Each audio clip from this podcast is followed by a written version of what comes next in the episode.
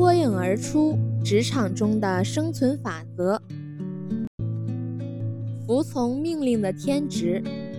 在职场之中，下级服从上级天经地义，但是在现实生活中，桀骜不驯的刺头却不乏其人，甚至有时还故意刁难、冲撞领导。虽然到最后还是得服从权威，但这种服从却让领导的感受大相径庭。像“恭敬不如从命”之类的至理名言，时时都谆谆告诫着后人：对权力比自己高。位比自己重的人，服从是第一位的。但是在工作中，下级服从领导，是上下级得以顺利的开展工作，从而保持正常工作关系的前提，是融洽相处的一种手段，也是领导观察和评价自己下属的一个尺度。办公室中，你是否常常碰到这样的情况呢？如。某一领导走到小宋的面前，问他：“小宋，我让你准备的材料怎么样了？”小宋三分惊讶，七分漫不经心地问道：“准备的材料？”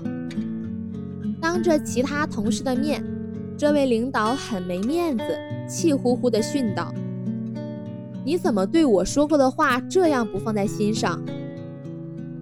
照常理而论。小宋应立刻道歉，找个原因给领导一个台阶下，待领导稍有息怒，迅速去把准备的材料交给他。这样，领导即使再生气，也最多再训他两句，也许还是面带笑容。年轻人事情多，领导一般会谅解他们的。但这位小宋却既没有道歉，也没立即去准备，而是屁股一扭。转眼不见了，这样的人领导怎么会喜欢呢？而他自己在这里也快走到头了。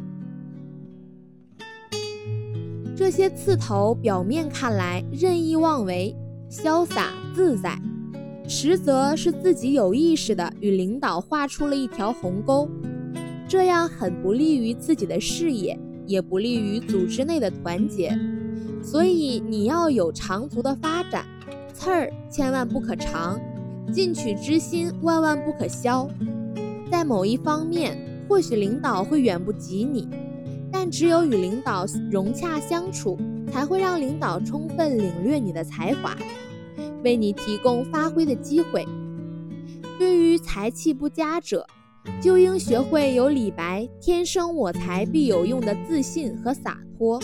应有活到老学到老的毅力和韧劲儿，而不应甘于沉沦，成为领导眼中又臭又硬的绊脚石。所以，作为一个下级，应牢固树立起尊重领导、服从领导的意识，即便领导在某些方面不如自己，也要给予应有的尊重。